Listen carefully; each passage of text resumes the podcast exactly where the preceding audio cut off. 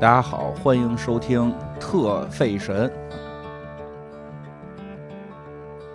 我们这个节目叫特费神啊，我是金花，我来这块儿客座主播，我我来陪我们的这个谭伊莎小姐客座一一段吧。我以为我是客座主播，行，你是你，我是我是我是你，节目最后是你的，我这帮你录一季啊。我们这个节目可能会分分季录，别介，那我这第二季没人听了怎么办呀？不会不会，放心，我们做这个新节目呢，是一个关于哎历史小故事的。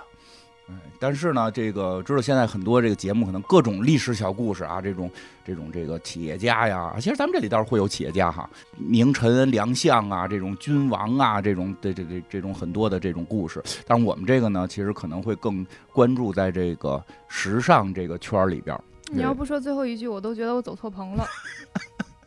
对，因为这个我呢本身，哎，我因为这个为为什么我们要来做这个节目呢？因为本身这个我对这个这个时尚呢，还就是非常有研究。对，这个因为我以前在服装学院上上过课，我就是对对二十年前的这个时尚呢，还是有所了解。这个研究说不上，然后呢，所以就找到你嘛，找到你来做这个节目啊。时尚，时尚什么意思？就是当下流行的，对吧？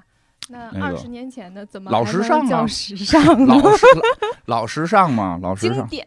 经典行，经典。好嘞，那咱们那咱们聊的不都是特老的事儿吗？对吧？有道理，对吧？这伊莎是这个 这个呃刚入行的时尚买手啊，时尚买手啊，对，这也也同时也是刚入行的这个播客人。啊，是。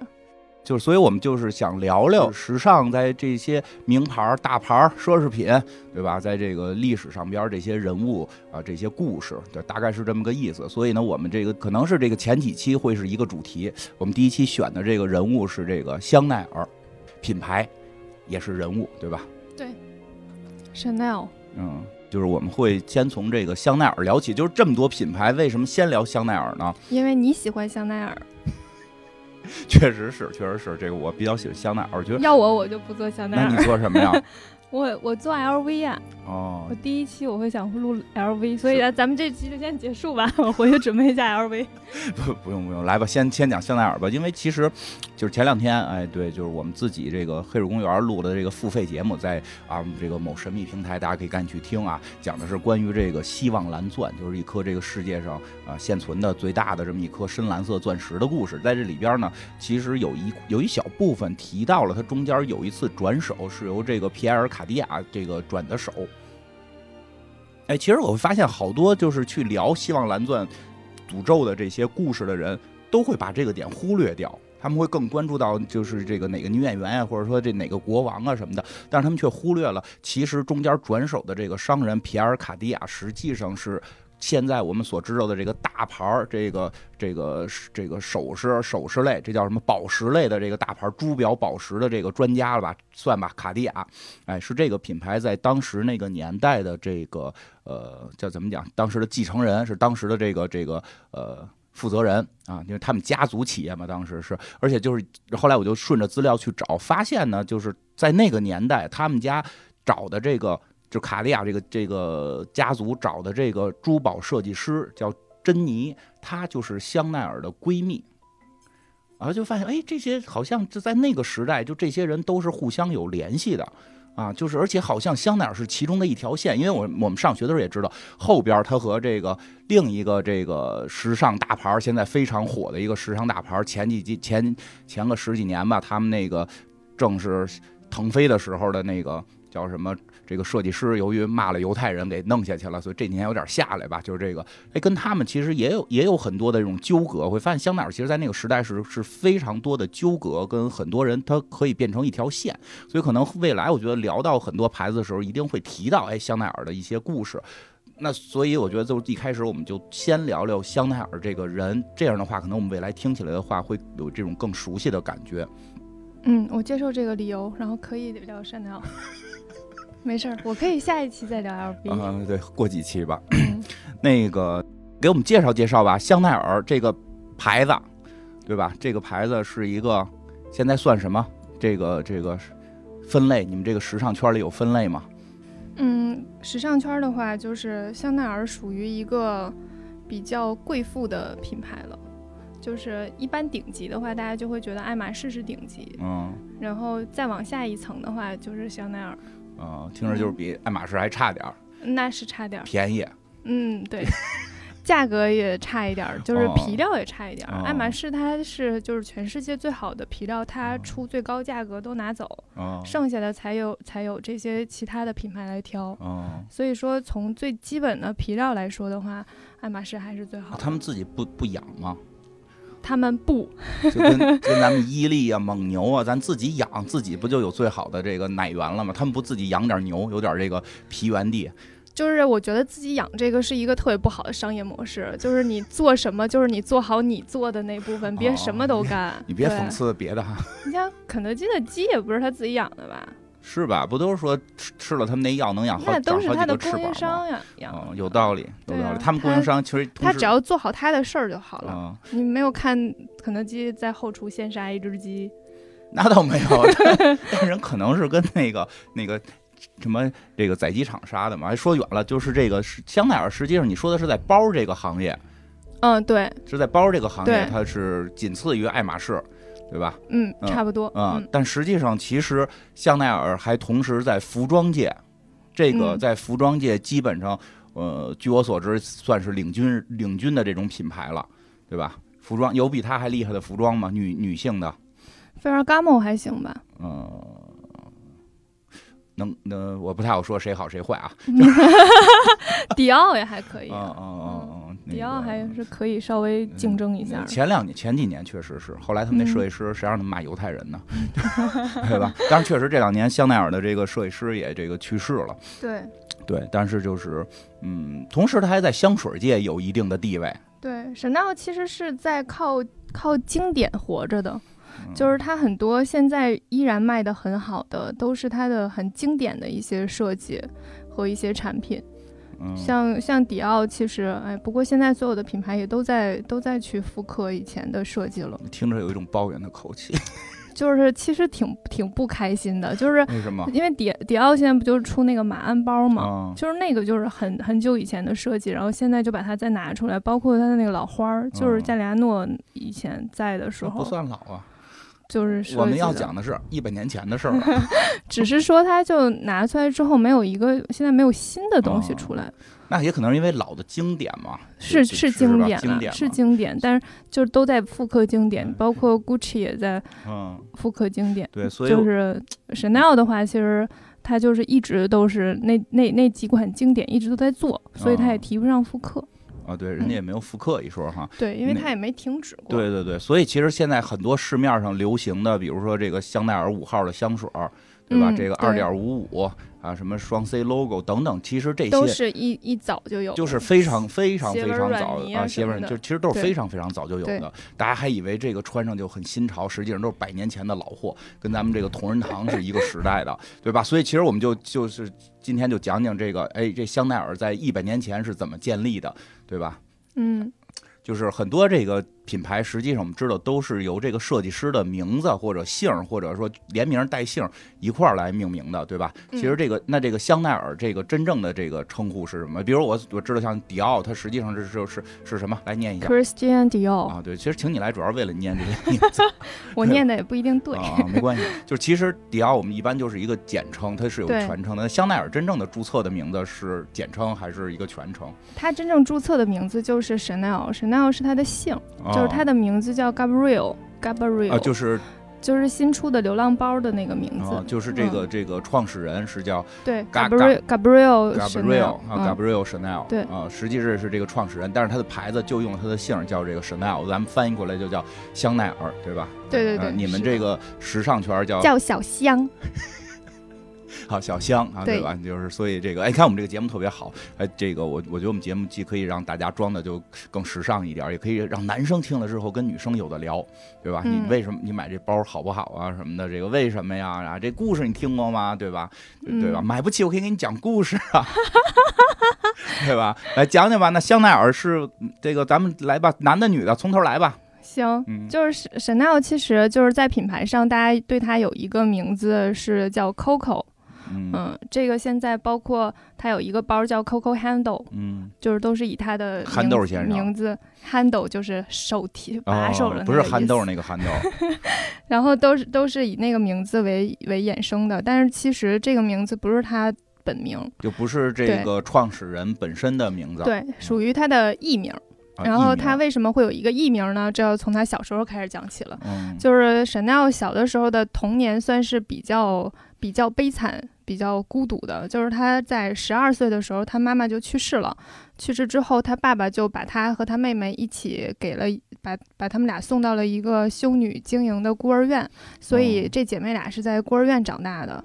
之后再长大一点儿，他妹妹也因病去世了。嗯所以他就是无依无靠，就是一个人在孤儿院，然后也是在孤儿院学会的裁缝。啊，就是老师是出自于孤儿院的修女，对对对，他后后期的很多很多设计都跟孤儿院这段经历有关，就是哦。包括那个二点二点五五的那个链条。嗯，就是他在孤儿院的时候，他们有一个就是管理的，就属于舍监、嗯。管，理宿舍的哦一个老师腰上会带着一个链子，穿钥匙的。嗯，然后那个链子就是给他的灵感，所以那个二点五五的那个包就是链条的。哦，人家在孤儿院里就摄取到了很多灵感。，嗯对他后期就很多灵感都是来自于孤儿院当时见到的东西。那那会儿他就展示出了他这个设计的天赋吗？他是这个这个，对，有吗？就是他有有裁缝的天赋，就是他在那儿就是很会做衣服，所以他从那个孤儿院离开之后的第一份工作就是做裁缝，哦，嗯，做裁缝的助手。哦，但是裁缝的助手赚的特别少，哦，这我懂。我我服装学院毕业的时候也是，就是这个基本上不给钱，无底薪。无所以所以就来做主播了，是吗？对对对对对，无底薪那个，他等于是最早是裁缝的这个助理。对对对。啊是那也确实不挣钱呀。所以估计也就签个裤脚之类的工作，哦没有什么大活儿，嗯，然后赚的特别少，所以他就有有另外一个一技之长，就是哦会唱歌，呵，嗯，然后长得特好看，长这就不是一个一技之长啊，这不是好几个技，裁缝手艺好，唱歌好，长得好看。长得好看算一特长是吗？对呀、而且还有一个苦那我也有这特长啊，对你也有，你 特别长，你这个还有一个苦出身，哎，真是，这就是在那个时代，我觉得如果在他其实就是为了赚钱，所以去唱歌。如果我觉得他在嗯这个时代，可能就会放弃他的这个裁缝事业，可能就会成为一个去选秀的歌手。对，就是就是 pick me，对，而且之前会先讲一段自己悲惨的经历。哦，对对对对对。我十二岁的时候，妈妈就去世了，哦爸爸就抛弃了我们。对，是，对，但我一直爱着唱歌，这嗯就是我的梦想。我的梦想。我终于，走上了这个舞台，幸亏当时没有选秀，对，幸亏没有，所以他就要不然这品牌就没了。真是，感谢那个时代感谢那个时代没有选秀。那他嗯靠唱歌挣钱了吗？对他那个时候唱在在唱歌的时候，就是唱的还不错，而且他长得很特别，就是嗯欧洲人就是有不同颜色的头发和那个就是眼睛的颜色嘛，嗯。然后他的头发接近于黑色了已经，嗯。嗯。再加上他的那个眼睛的颜色也特别深，然后他整个人非常白，然后又非常单薄，非常瘦，这不是好事儿啊。就是还挺特别的，就是嗯国外不都喜欢那种人高马大，这个就比较大，没有他长得就是让你感觉上很有灵气，哦然后他的眉眼特别的清晰，像精灵。对对对，所以哦大家就会觉得还挺挺好看的。那个时候他经常在酒吧唱那首歌叫《Coco Rico》，什么意思呢？其实我并不知道什么意思，然后我也没查到这首歌怎么唱。我李玟来估计我翻唱过吗？我估计这个 Coco Rico 应该就是一个一个女性的名字，我猜，嗯，哦或者是可可树之类的，就是哦跟可可相关的一些东西。然后那些客人呢，就会就会点歌嘛，就是、嗯就是在比如说这个时候。白玫瑰上去唱歌了，啊 大家就在喊，就是说我要听另一个人唱歌，然后他们就会喊 Coco，、哦就那个时候，然后就是他就有了，就这种。对对对，他就有了一个艺名叫 Coco，、嗯就是他主打歌，MC Coco，对，但是他其实他自己并不喜欢这个名字，为什么呢？嗯，怎么说呢？就是当时这个名字，就是在在欧洲的话，就属于比较偏向于底层社会的，哦不是一个非常上流社会的名字。不够上流，上流的对得叫嘚儿什么什么，冯什么什么，是吧？让，让对让什么哎，听一有让你就觉得像艺术家了，对对对吧？对嗯因为呃，因为就是他们那个都会有一些就是世袭制之类啊的关系吧。就是他当时就是因为这个艺名，就会让让大家觉得他就是一个比较底层社会的，同时他也不喜欢就是以唱歌这种事赚钱。因为就是抛头露面，对，因为他其实就是他唱歌的那个地方，相当于现在的夜总会，嗯，嗯，然后就会有一大堆富二代和一些有钱的商人去下面躬，鞠躬，下面点他们唱歌，十嗯，十十七岁法国，估计也得陪陪着喝个酒啥的吧，我猜啦。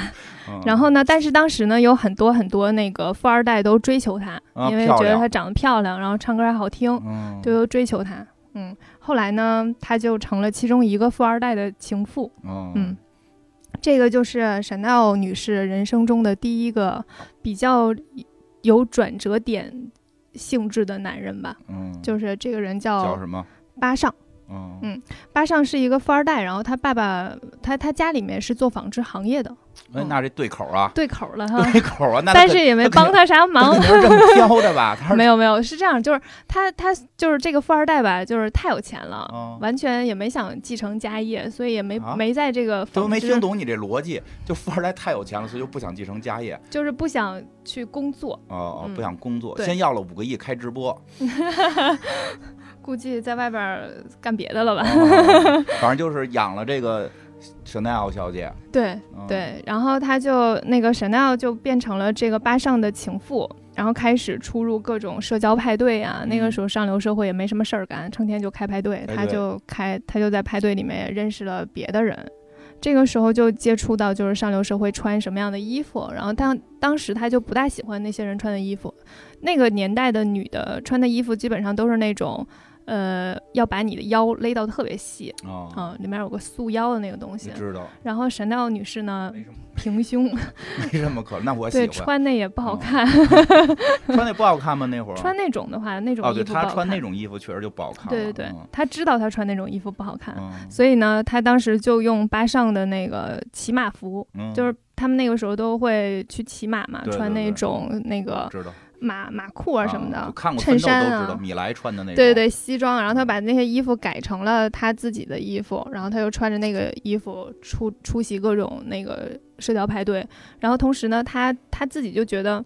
那个时候就开始有一些女性觉觉醒，嗯，有点像泰坦尼克号的里面的，对、嗯。Rose 那个时候不就是觉得我要的开飞机，嗯，我得跟你们一样吐痰，嗯，对，类似这种，这个就算了，这也不懂为什么了，对，但是那个时候算沈奈我就觉得你们都骑马，嗯我也得那个他们那时候穿那种大裙子根本没法骑马，啊，对，他就觉得我也得骑骑马，嗯，嗯，然后就设计了一个帽子，那个帽子就是在骑马的时候不会被风吹走，嗯。底下有一个头皮筋绷着。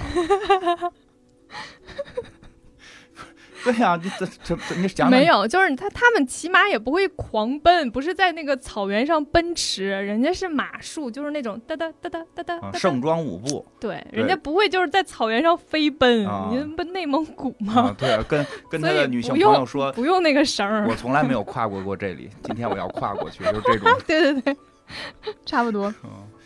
然后呢，就有了，他就设计了那个帽子。之后，这个就是那个时候，就大家都很跟风，大家看到他有那个帽子特别漂为什么亮，跟他的风啊？就互相跟，嗯，就互相跟就是不懂事，就是呃，其他人看，哎，他有，哎，我也得有。哦，也不管好不好看，对，他就觉得他我也得有就是得啊得是好的，嗯，就是你 别人有的就是好的，别人有的我没有的那就更好，哦 差不多这个逻。辑吧，哎，你做完这节目，我觉得不不会有时尚圈的人在咱们投钱了，我觉得有可能这么解读时尚啊？也没有啦，就是真的是很实用。哦，它其实是一个，就是好像认真说哈，它其实是一个就是女性女性独立自主的一个象征。哦，那个时候，女性都很希望能够去有自己的事情，然后有自己的选择这。你挺懂了，就是都是有点奔着我要当 Rose 这种。对，是的，。我要骑马的话，怎么也得有这么一帽子。对但是别的那些男人们设计的这些帽子，我戴着都飞，对对吧？就是这个他们那个时候帽子都是那种非常华丽，然后上面有那个羽毛、啊珍珠，菠然后蕾丝，就那些东西，嗯。对，然后他就那个时候，他这个帽子就开始就有很多人说，那你能不能给我做一个呀？哦嗯，然后他就开始给大家做帽子。啊，这就有了这个第一桶金。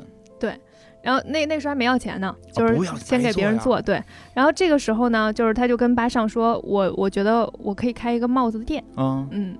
然后巴尚就觉得我给你钱不够吗？对呀、为什么要开店呢？你就啊在家待着多好呀，啊就是衣食无忧嘛。啊但是躺着沈大就是我有我自己的理想，嗯，哦我对于设计这件事情我有热情，哦我需要我要去做这件事儿。对，他就觉得那个时候他就觉得女性不能完全依附男男性去生存，她要有自己的事业。嗯，嗯这确实是比较早的这种觉醒。嗯，嗯对，是的，就是在那个时候还属于很前沿的思维了。嗯嗯，然后当时巴尚就觉得，哎呀，就是我的小情人儿跟我嗯闹一下嘛，那我嗯就。给他满足一下他的心愿，要不然他不就一直跟我闹吗？他也不差钱儿。这个时候他就说：“哎，我那边有一个公寓，啊，那公寓那个一楼空着呢，你就嗯在那儿开个店吧，就是就是卖帽子，卖帽子啊。嗯，那是自己家自己家地儿，也不用啊付房租对对对对，嗯，然后那个对，，然后沈大我就过去开了第自己的第一家帽子店，嗯，这是当时就开始卖了，不再送了。对对对就开始卖了。这是什么时候的事儿啊？嗯、这个时候一九零零八年，他他哪年生的？他是一九一八八三年，一八八三年，嗯，第一家店是二十二十五六吧，二十五六，嗯距现在一百多年，差不多，真是百年老店，真的是百年老百年老店。哎呦，嗯这老字号，法国的老字号，这我们的节目距百年节目也差个一百年吧。差一百九十九十九年，九十九年零十二个月，嗯，嗯，行吧。然后这个是他的，这是他的相当于他的第一家店吗？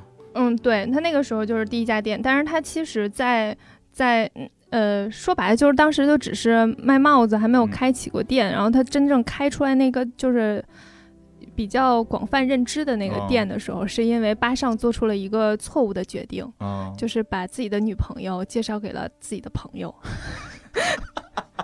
啊，这种事儿谁都会犯，我觉得。这可能开始是想显摆，哎，你看我这个啊，你看我这个，这哎不光漂亮，歌唱的好，还做帽子，有店，人家独立女性，他介绍的时候就是，啊。你看我这姑娘，她不好好在家待着，还啊。出去开店，真不懂为什么。他是这么介绍的，真的假的？真的，真的，真的真的。啊，然后呢，介绍的这个人呢，就是第二个很重要的男人了。哦这一介绍就成功，对对对，这个这个呃，也可能介绍好多个，介绍就这个成功了呗，就记住的就是也不知道巴成功了上图啥，可能是想出手，也有可能。这天天这这肯定天天光卖帽子了，光跟家画帽子就不陪人了呗哦，原来是这样啊！啊！富二代不并不我还以为是沈耀把他甩了呢富。二代并不让你这么一解读，好像是巴上把沈耀甩了。啊，不应该吗？我一直以为沈耀把他甩了。这事儿说不太好，但是我觉得肯定就是不管怎么说，像你说的，像他这个这个男性这么富二代这这么个感觉的话，嗯，这个女性一独立，他确实可能就不好相处了。是。然后他当时就认识了另一个人，这个人呢跟这个富二代不一啊样，他叫卡帕，是一个英国商人。嗯，他做衣服吗？他呃，他不是他不是做衣服的，但是他有一个特点，就是他是自己白手起家的，嗯，他人家是追求理想、追求梦想成功了的。哦，他就那就心心相印的感觉对。，然后就是就跟闪耀就是上来就说：“我懂你，啊，我在你身上看到了年轻时候的我。对我懂你，哦我懂你对于这这个设计的热情，我我懂你的梦想嗯，我我懂你想要事业的这颗心，嗯，我们都是向梦想奔奔跑的那种人，对对对吧？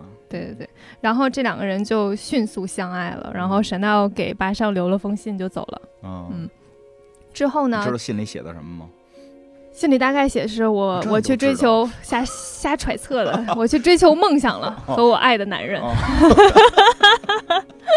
嗯，嗯，去吧去吧，真的。然后呢，他就那个卡帕就给他掏钱嗯开了第一家店。嗯，这个店就是一九一零年的时候，在巴黎的康朋街二十一号。啊，这嗯是他的新店了。对，新店了。就是这个店呢，当时他是一个帽子设计师的身份，就是只哦做帽子。那个时候还只做帽子。香奈儿等于是帽子起的家。对帽子起的家。嗯嗯。然后帽子卖的特别好，从那个一三年开始就开始开各种分店了。那个时候法国很多城市都有他的店，然后做的特别好之后就开始延展了嘛，就开始做衣服了。有连锁店了，相当于。对对对，嗯嗯，一三年开始有连锁店，之后就开始做衣服了。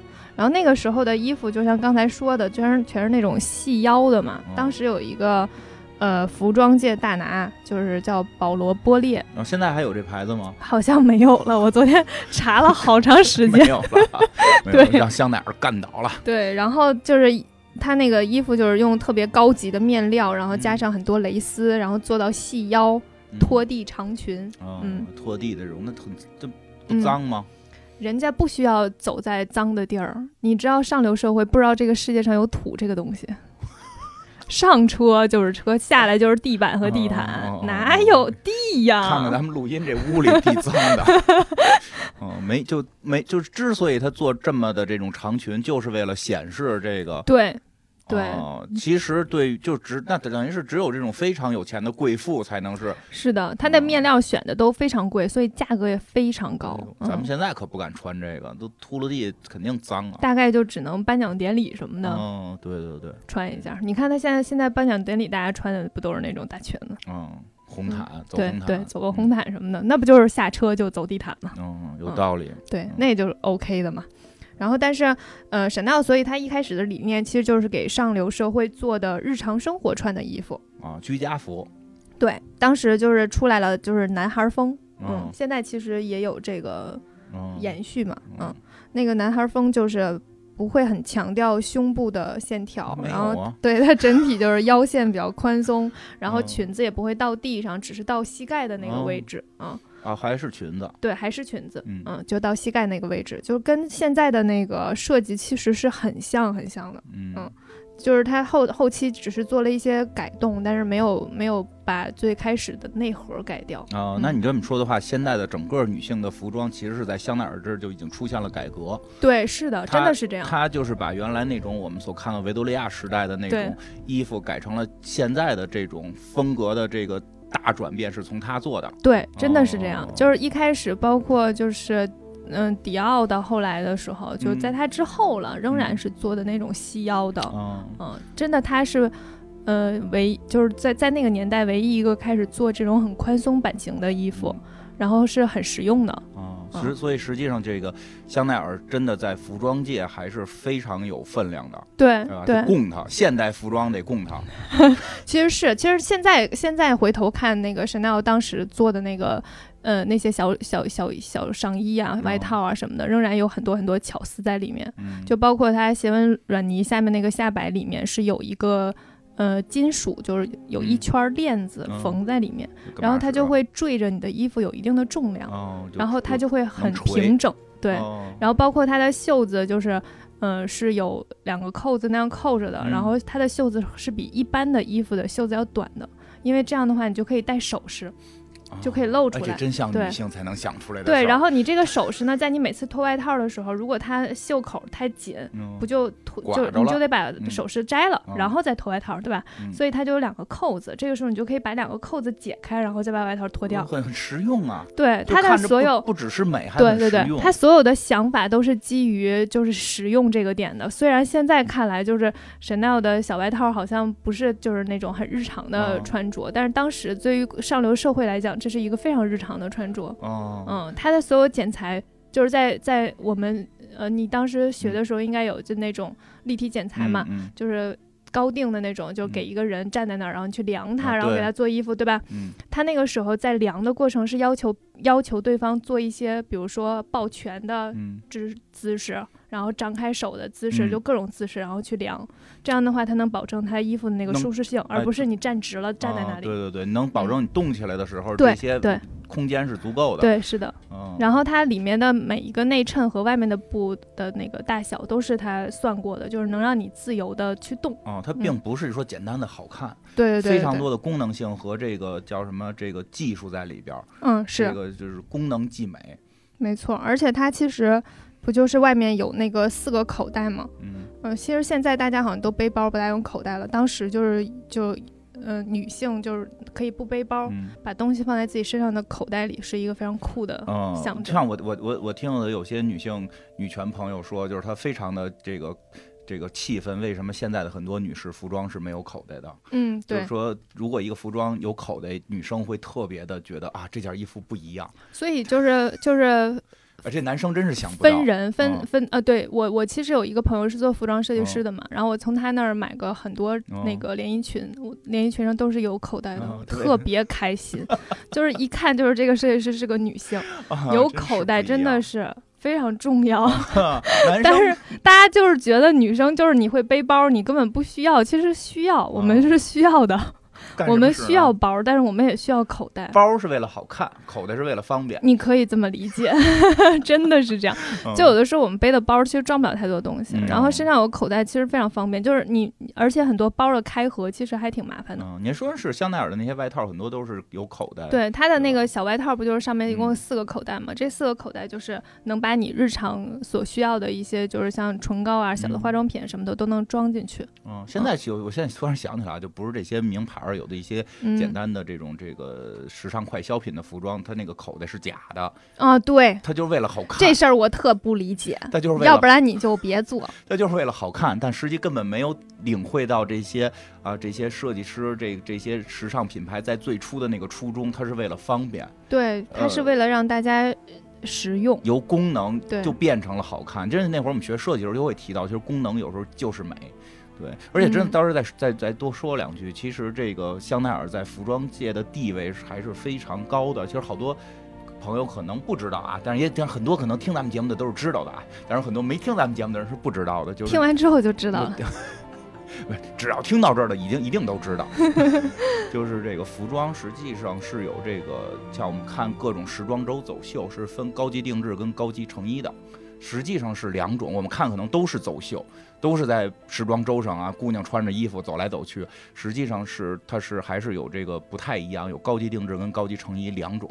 嗯，对，是的嗯。就是高级定制，其实就是量体裁衣，你可以这么哦理解。高级成衣呢，就是我按照一个版打出来 S、M、L 啊几个哦号，然后你你过去之后就就直接选就好了。哦等于嗯高级成但其实是三四、三六、三八。我说 S、M、L 特别像，特别像，不像奢侈品，就那么个意思吧。啊，对，嗯，就是这个，实际上就是高级成衣是做好的，对所以它叫成衣，对，你去店里就能买到的。是的。就分那么几个号，不是跟你量身，就没有刚才讲的香奈儿小姐这种，还给你抱拳吧，还对还怎么对对对对摆胳膊，这些嗯都没有因为你知道大家的身材都是不一样的嘛，啊。就是成衣对成衣啊的话，其实它那个就是成本会非常相对较低嘛因为它可以做很多个，嗯对对对，它可以。它可以做很多件，然后成本相对较低，然后就嗯是就是大家就可以直接过去买，那你就有可能会买到，就是可能哎，我我穿着好像是稍微肩合适，腰不哦正好，差那么腰一厘米腰对对对嗯，差那么半厘米对吧？嗯但是高级定制就是分毫不差，嗯完全的量体裁衣。对但是在走秀过程中，我们是看不太出来，因为走秀的的那些衣服其实都是按照模特的比例做的，对对对吧？但是实际上就是在走秀的点在于你能不能塞进去这个衣服，而不是哦这个衣服适不适合你。嗯，你如果塞不进去，我们就换个模特。有道理，对啊，有道理。对，我就做成这样，这嗯因为这个这个比例是最好看的哦。这不是人挑衣服，对是衣服挑人。对对对，吧就是挑人。嗯，但是像高级定制这个，实际上就是会更厉害的服装品牌才会有这个这个传统。嗯就一般来说啊，咱不能说全都是，但是大部分来说，就是还能保留到我有高级定制走秀的，真的是在服装界可以说是拔得头筹的这些这些嗯牌子了。而且越来越少了。嗯，香奈儿是有的，香奈儿是有的。今天我还给那个伊莎发了，就是我搜搜了一下，我现在能看到的说有走秀的嗯，二十个，差不多。全世界可能也就二十个，嗯对吧？它也有新牌的，比如说我以前特别喜欢的一个一对儿这个这个男设一对儿男设计师，这叫这个威克丹的 Rolf，就是荷兰设计师。吓死我了！我以为你要说 那那个好像现在没有了，那个好像没，那个现在只有一线，那个好像现在只有一线了，他没有那个，他没这他没有那个那个。定制吧，就就是，而且包括一线、二线不一样，它不是说嗯定制是一线，然后成衣是二线，不是这样的，就是很多就是成衣就是一一线成衣，二线成衣就会换牌子了，嗯就前头加个什么后，对吧？对比如说麦昆那个一线就是一全名，二线就是一个半拉名，对对吧？是的就是它会有这种分法。然后那个像什么阿玛尼就会加个词缀，阿玛尼好像是有三四线的，还挺多对，的。它有很多。嗯，还挺多的。现在还保留着有高级定制这种，哎，服装界非常高端，但可能不太挣钱的这个 行当的这个，我觉得，我觉得就是他有这个，就代表我依然是龙头老大的意思，对吧就是就是还依然赚钱，啊、嗯，还赚钱是吧？也没准不赚钱，拿成衣愣撑，也有可能拿能包愣拿包撑。拿包香水愣撑。但是我得告诉你，我有这东西。对，是的，香奈儿，我查了一下，我们能平时说上来的牌子，香奈儿，然后这个哎，还有一个什么了啊？华伦天奴，嗯啊华伦天奴这直都有的，一直都有，还有嗯阿玛尼，嗯嗯，对，男装很多，男男装会会更多一点，反正女装的就是会比较少。当然有我们中国设计师，对，郭培，对有我们中国设计师郭师，培小姐，呃可以很厉害啊。嗯，很厉这害。没给钱，没给我们钱打广告，当然当然也得说一下中国设计师，嗯，行吧。然后这个嗯。后边呢，就是她等于就是现在进入服装界了，也交了新男朋友了，对，聊哦回来就是之后就是感情不大顺遂了，呃就是就要进入一个新的这个时间的节点。之后就是嗯一战了，这段就可能你你会比较了解了，我我历史不大行，啊就是我了解一九一战，我也不知道了解一战，我也不一知道九一 四年的时候一战了，然后嗯卡帕就回英国了回。英国了。他回英国之后呢，就呃后期就是战争结束之后，他就跟英国贵族的女儿结婚了。嗯，听着都是没逻辑 我我猜可能是就是跟有一些政治因素在里面也是，他是一个富人，对富商、啊还这真嗯。就应该是对政政治相关的。那他爱过香奈儿吗？他非常爱香奈儿，就是所以他结婚之后一直在跟香奈儿通信。只只只通信吗？对，就那个时候就只通信，然后嗯发现，对，后来就觉得不行，我还是得跟香奈儿在一起。嗯，嗯，我还是得跟香奈儿在一起这么。爱他，对，很爱，就这这个真是真爱，这是真爱就两个人是真的彼此懂对方的，嗯嗯，然后这就真的是真爱。嗯不吵架然后，他就性格那么像，不吵架，就是奔着一个方向，嗯就不会吵架。嗯之后他就跟那个英国贵族的女儿离婚了，离了，离了，离了之后就来找找 Chanel 了。嗯嗯，那他们他们俩就没有没结，就就只是在一起，嗯并没有主义，就没有结婚那。是香奈儿不想结吗？其实当时可能，嗯，后期的时候，在香奈儿跟别人在一起的时候是不想结，但是这个我觉得是没来得及结。就出事儿了，对，就是在在一起差不多两三年的样子吧，嗯然后卡帕就出车祸去世了。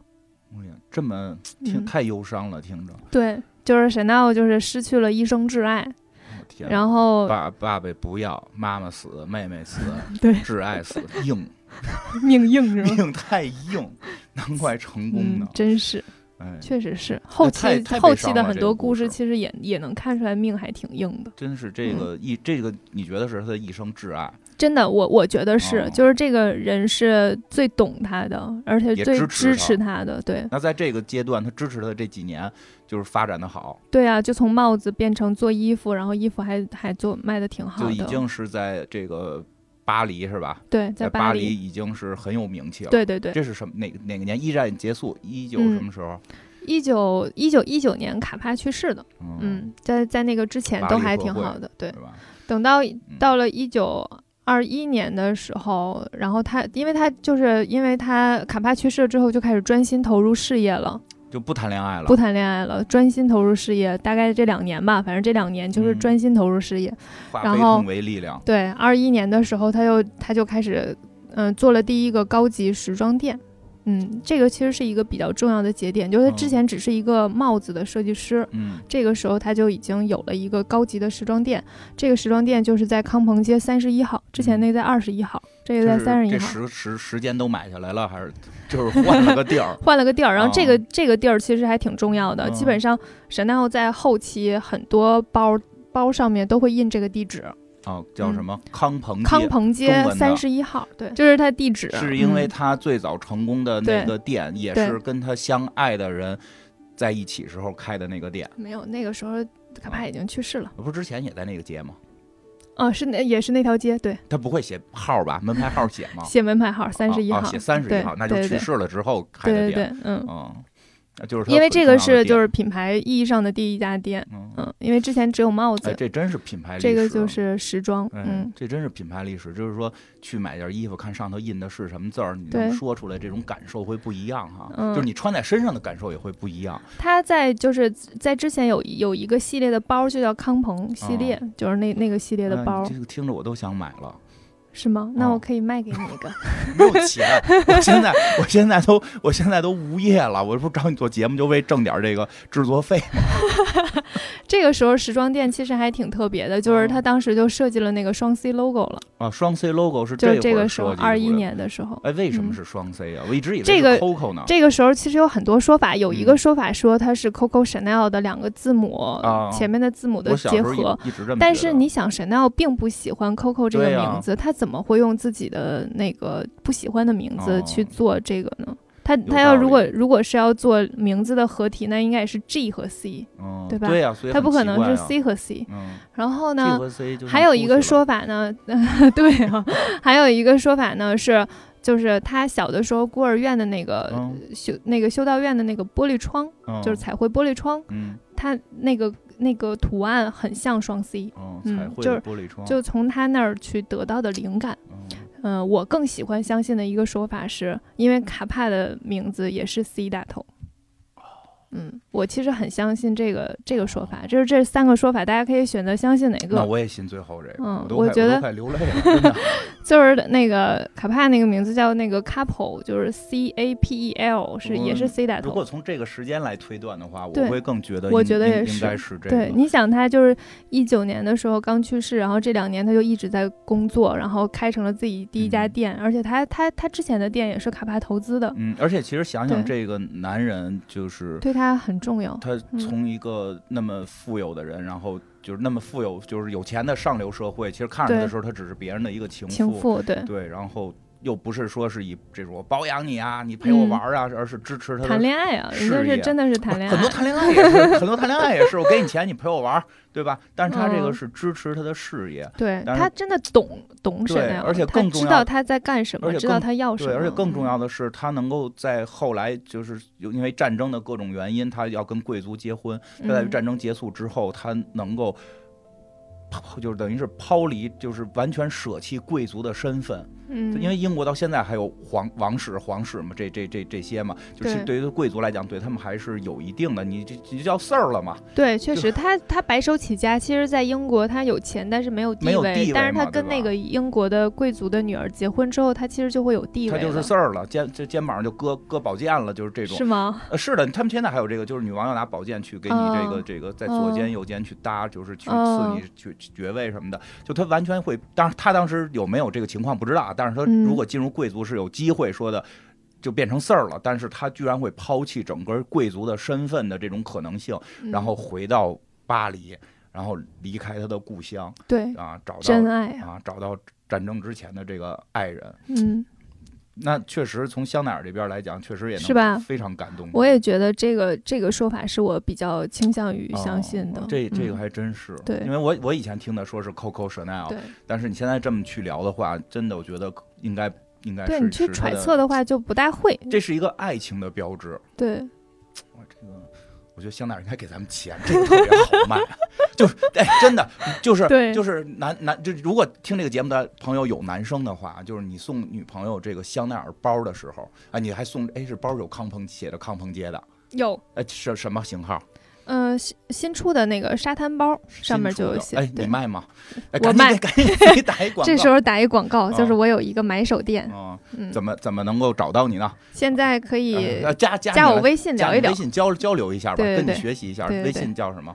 微信就是我的英文名字，嗯然后大写的 I S A 啊下划线，然后大写的 T A M。T A M 现啊，行，真是就是因为男生如果去送女生一个这种这个新的啊什么沙滩包嗯，啊，送一个沙滩包去给她送完之后去讲这么一个在康鹏街发生的这个两个爱情故事名字里有 C 的，哎哎，那包那那包上有有有双 C 吗？也有有双 C，当然有了，我的天哪！这是它的 logo 啊，那得有二，点五不就没有吗？那倒是 有，他那个是肯定有的。是的。哎呀，那我觉得我们这个应该算一个带货节目了。哦，真的，你买这么一个送给女朋友的时候，你还讲出这么一个故事来，我觉得就确实还，呃，你今儿晚上就行了。你你其实送 Chanel 就可以，就是你送个这个包，你能讲出这个，就是你你送这个包的时候，一定要讲出我我支持你，啊、对，我懂你，我懂你，我懂你，对我理解你，就像就像我不是因为你长得好看，你不能这么说，也因为你长得好看，对，然后就像就像双 C 的故事一样。对，哦，这你真的这个，行，这个太感人了。所以我们这个节目是教大家如何 都有都有，所以我觉得男生女生听这个节目都是有好处的。对，我觉得了解一下吧，就是大家现在很多人都会说他喜欢哪个品牌，但是可能并不了解。哎，我觉得真的是这个说的稍微就，我觉得有点这叫什么这个。优越感似的，当然咱也没钱买那么多，我也不会承认我也买过，没那么多啊。但就是有的时候你去，尤其是国内的一些店进去之后，满满处都是双 C 黑包，然后那个叫什么 Classical。嗯，Classic C C F 啊，对对，C F 其实是老佛爷做的。对对对，实际并不是二点五五。对对对，对，其实让很多人就我要那个爆款，要那个黑色的双 C 二点五五爆款，但实际上根本没有这么一款。但是店员都知道你指的是哪款。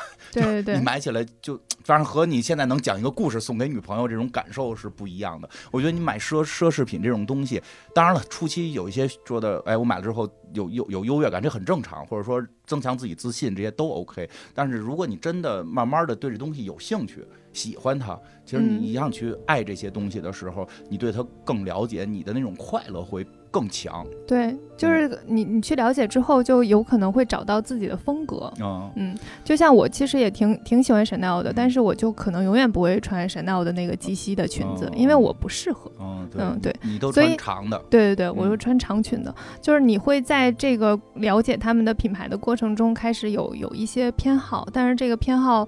呃，就是会有一些基础，嗯，就是你是为什么喜欢？对，包括觉得会你就是穿上它也好，戴上它也好的时候，就是这种感受。咱我觉得也是，就是都是不是什么太有钱的人，我说穿一身香奈儿，是的，我也穿不起，对吧？我可能攒个一年钱，我买买买块表，那他那个或者说买个包这种，就是当你拿着它的时候，你就有时候会感觉到，就是，哎，就这种这种灵魂跟你是在一起的。你跟你跟你跟香奈儿小姐就更走近了一步，对，嗯，行吧。然后这个我们这个今天就先到这儿，时间也差不多了。这个还会有后续的，还会有我们下一期继续讲。因为在这次事件发生这个之后，香奈儿小姐这个非常伤心嘛，然后埋心工作，她的第一个这个。